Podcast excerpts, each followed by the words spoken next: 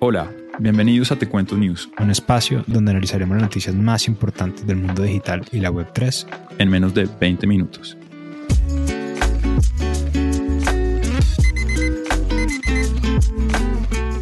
Buenos días, bienvenidos a Te Cuento News. Hoy 21 de junio. Cami, buenos días. ¿Cómo está Nueva York? Peter, ¿cómo estás? No, muy emocionado. Estaba esperando peores noticias para los mercados, pero se contagiaron todos del entusiasmo de los NFTs de acá en Nueva York, entonces nada, contento. ¿Qué nos trae hoy por ahí, Peter? Hoy, hoy tenemos dos, dos grandes noticias. Eh, las elecciones de Colombia, las elecciones para presidente en Colombia sucedieron el domingo y se suma Colombia a esta ahora larga lista de países de izquierda y bueno, muy a la expectativa de que nos reportes todo desde Nueva York sobre el Woodstock de los NFTs. Así es, Peter. Para sorpresa de nadie va a ser la, la noticia a desarrollar mía de hoy. Así que si quieres arrancamos. Sí, pero primero cuéntanos cómo está el Bitcoin. El Bitcoin en el momento de la grabación está en 20.650 dólares. Está reportando un crecimiento en las últimas 24 horas del 4%. Esto es inesperadamente interesante. Bueno, muy bien. Muchos analistas dicen que mientras no caiga de 19.500, que fue precisamente el último pico de su alza en el 2017, digamos que todavía hay esperanza y luz.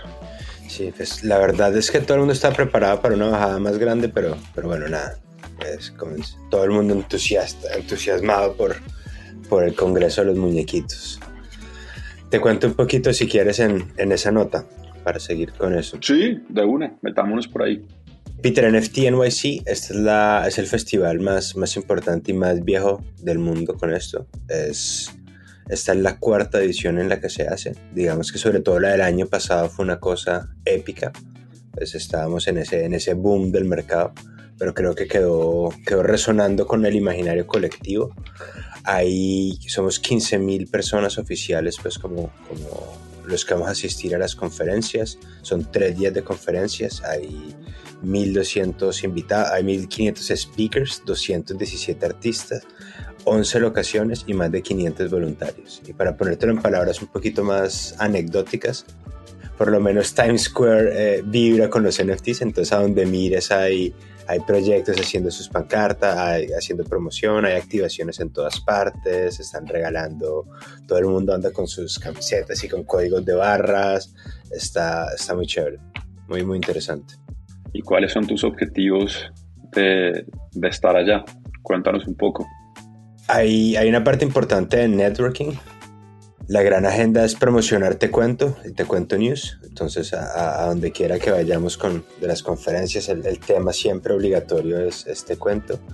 Pero sobre todo lo que me parece verdaderamente interesante es, es entender cuál es la relación de, de, estos proyectos, empresas de la Web3 con sus audiencias. Entonces yo creo que aquí se está tejiendo pues como una nueva relación de, de la marca con los clientes o digamos con, los, con sus accionistas y me parece muy interesante entender pues cómo es que tantas personas del mundo viajamos a, básicamente a lo que es una especie de shareholder meeting y nada, creo que hay algo que se está tejiendo pues que va a ser muy importante para, para el futuro en, en esos términos y, interesante entenderlo. Creo que el otro año te toca venir con, conmigo.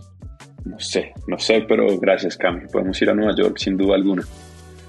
Bueno, muy interesante y esperaremos aquí en Te Cuento News ese reporte y desenlace de la cuarta feria del NFT New York City. Por mi parte, les cuento que tras obtener 11.200.000 votos aproximadamente en la segunda vuelta electoral, Gustavo Petro quedó elegido como nuevo presidente de Colombia y se suma a México, El Salvador, Honduras, Nicaragua, República Dominicana, Venezuela, Perú, Bolivia, Chile y Argentina como el onceavo país latinoamericano con gobierno de izquierda activo en este momento. Bajo el lema de vivir sabroso y una política del amor, las propuestas de este nuevo gobierno, que es el primero de izquierda en la historia de Colombia, incluyen crear un Ministerio de la Igualdad, iniciar un modelo de transición energética basado en energías renovables, impulsar una nueva reforma agraria, renegociar los tratados de libre comercio, construir una red ferroviaria, hacer una reforma pensional que busque un sistema de pensiones unificado en el futuro y restablecer los diálogos con Venezuela y por supuesto los acuerdos de paz internos.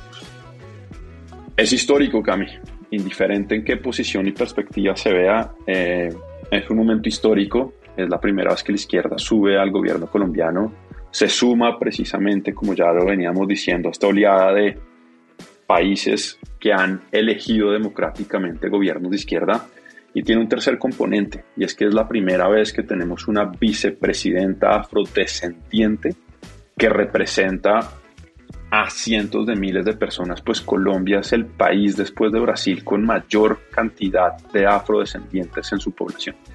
Qué chévere, Peter. La verdad, pues ser presidente de todos los colombianos, creo que el, el, mensaje ha sido muy universal de no, no se ha sentido pues como mayor resistencia, creo que todo el mundo ha salido pues como a desearle suerte a, Petro.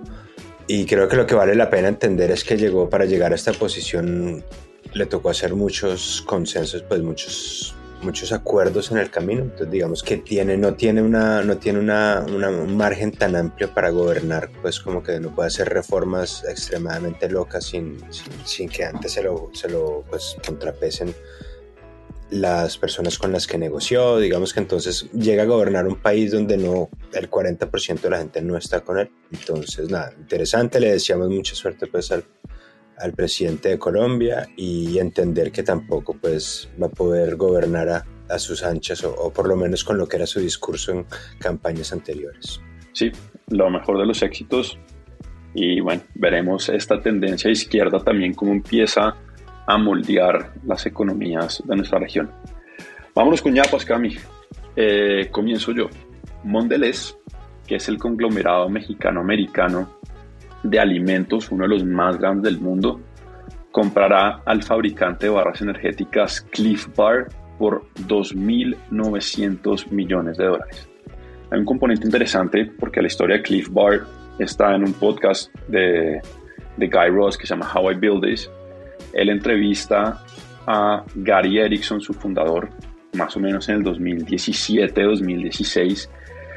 Y este personaje cuenta cómo en un momento le ofrecen 100 millones de dólares por su compañía, por Cliff Bar, y la rechaza. Y hoy, cinco años después, estamos viendo cómo su valor se multiplicó decenas de veces. Y bueno, creo que después de 2.9 billones de dólares es difícil, es difícil no aceptar. Chévere, es, un gran podcast. Yo te cuento, no sé si has escuchado de Three Arrow Capital Fund, es, un, es otro de los grandes criptoprestadores del, del mercado. Tuvo una historia muy, muy similar a lo que estaba pasando con, con Celsius, de la que hablamos acá, y están muy, muy, muy cerca de declararse insolventes. Y lo que es interesante de este caso es que se está estudiando y parece que con mucha, muy, muy, con mucha pues, mucha plausibilidad el hecho de que haya un, un, bailout, es decir, que entre el gobierno americano prestarles plata para pagarle a todos sus deudos, pues a todos sus clientes, que al fin y al cabo termina siendo el público americano. Entonces, interesante. Yéndonos un poco más a la Web 2, Angel Ventures, la firma de Venture Capital, que ha venido creando diferentes fondos en Latinoamérica, anunció su tercer fondo con un nombre muy original, Cami. Se llama Latam Fund Third por 3. Eh, este fondo proyecta tener un tamaño de 120 millones de dólares y estará basado en Brasil como parte de su rediseño de tesis. Lo interesante aquí es que estamos sintiendo esta crisis, las startups están, están de cierta manera implosionando, buscando eficiencias y eso es una buena noticia para el sector, entendiendo que todavía hay capital y todavía hay credibilidad en el crecimiento del ecosistema en la región. Peter, listaron en el Upper West Side un apartamento en Nueva York en OpenSea como NFT. Esta noticia nos la trajo nuestro productor y jefe, Eric. El apartamento lo listearon por el equivalente a 29 millones de dólares hace como un mes y cuando comenzó toda la caída bajó como alrededor de 16 millones, entonces les tocó relistearlo y ahora más o menos lo, lo están eh, listeando en, en, como en stablecoins, es decir, en USD, en lo que puede ser una tendencia muy similar para el mundo cripto los próximos años y es que empiecen a transarse los precios en, en stablecoins y hacerse contratos a través de la blockchain. Definitivamente creo que hoy estamos viviendo un corto, una crisis cortoplacista porque estamos dejando de, o más bien, nos dedicamos a ver la parte no útil de los NFTs. Posiblemente ganó más la especulación en las criptomonedas, pero como le decíamos en el capítulo de Bitcoin, esto es mucho más allá que un activo digital, esto es mucho más allá que un muñequito, es toda una tecnología que cambiará la manera en que interactuemos como humanos a través de la tecnología. Digamos que Angel Ventures es una primera luz en esta tempestad, hay una segunda luz que quiero traer y es que Mono, startup colombiana, que lo que hace es le ayuda a aperturar cuentas de banco a las startups, levantó 6 millones de dólares en una ronda liderada por Tiger Global un poco el mismo hype, empresa que nace en diciembre del 2021, ni siquiera termina de tener el año, hacen parte de YC, que como ya sabemos es un gran sello de calidad a tener, y su valoración estimada después de esta ronda llega a los 50 millones de dólares. Chévere, Peter. Nosotros tenemos mono en, en Bielo. Y te cuento que Tag Heuer, la, la empresa de relojes, entró a la Web3 con mucha... Hace rato estaban muy ellos son muy comulgan en nuestra iglesia y sacaron un reloj que lo que te permite es como que mostrar tu NFT desde, el, desde la parte como la parte de atrás de tu reloj. Están asociados con Board Apes entonces eh, o sea ahora sí se cumple esta profecía de que un Board Ape es el equivalente a un Rolex. Básicamente vas a poder mostrar tu opulencia digital donde antes mostrabas tu opulencia física. Entonces pues nada interesante. Muy bien. Otra marca de fashion y lujo subiéndose a esta oleada. Camil, no tengo ningún otro ñapa. ¿Tú? Así está bien, Peter. Maravilloso.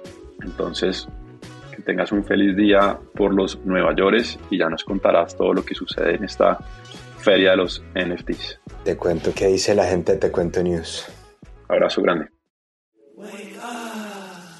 See the sky, see the clouds amongst the sun. See the day for everything it could be. Stop treading on that snooze button. Bielo.